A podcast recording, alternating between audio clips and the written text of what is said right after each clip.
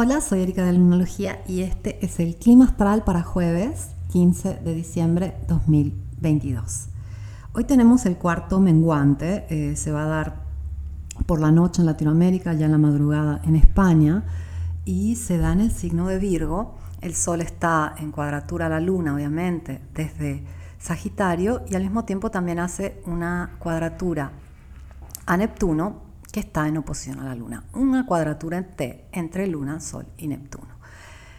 Y como siempre, el cuarto menguante nos anuncia que es un momento como de reflexión, de calma, de observación, eh, de decidir eh, qué, se queda, qué se va, de empezar a, a descansar un poco más, a ir para adentro, a purificarnos. Y este momento, bisagra, eh, nos está como preparando también a, no solo a la luna nueva. Normalmente el cuarto menguante dice, oye, falta una semana para la luna nueva, vamos a bajar la actividad, vamos a relajarnos un poco porque hay que procesar todos los pendientes para comenzar bien. Eh, en este caso también vamos hacia un tremendo, hermoso solsticio.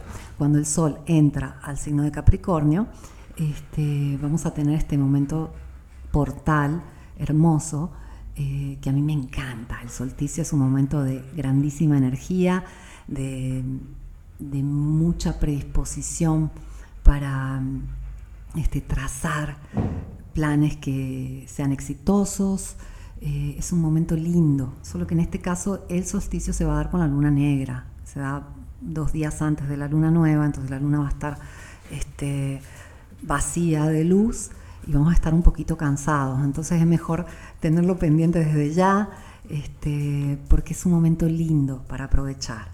Y es un constante equilibrio que nos muestra la luna, entre ir para afuera, ir para adentro, entre sembrar y cosechar, entre dar y recibir, entre hacer y descansar, estar. Y es importante que tengamos en cuenta eh, cómo llevamos ese equilibrio.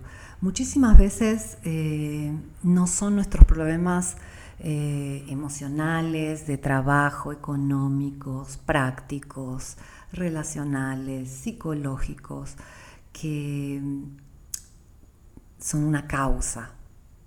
Esos problemas suelen ser un efecto y la causa suele ser un desequilibrio básico en la dualidad entre ser y estar, entre sentir y pensar, entre trabajar y descansar un equilibrio.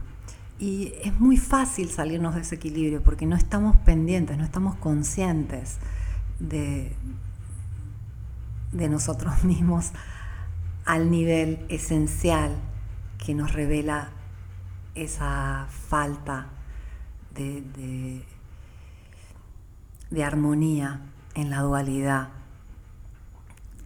en la que existimos.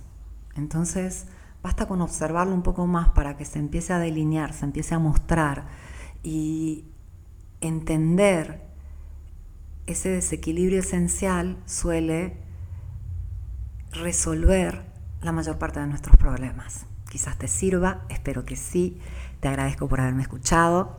Te abrazo, vuelvo mañana con el clima astral.